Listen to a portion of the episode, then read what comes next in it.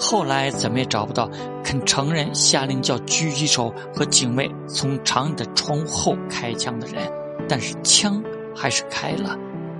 马上有十四个人被枪弹打死，其中一个是当兵的，二十三个人受了重伤。亚历山大老了以后说：“枪声听起来不过像，呃爆爆爆米花一般。”他以为下面广场里刮过了一阵妖风，因为人群就像树树叶一般被刮走了。事情过后，大家都感到满意，尊严得到了维护，正义得到了伸张。而法律和秩序又得到了恢复。如今广场上除了死尸以外，已去无一人。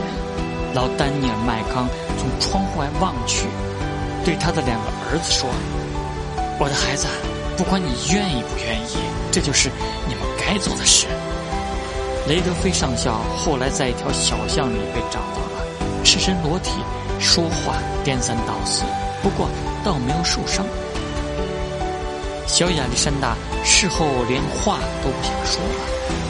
到那天下午吃圣诞节晚餐要他祷告的时候，他发现自己说话已无法成声，口吃的非常厉害，什么话都说不出了。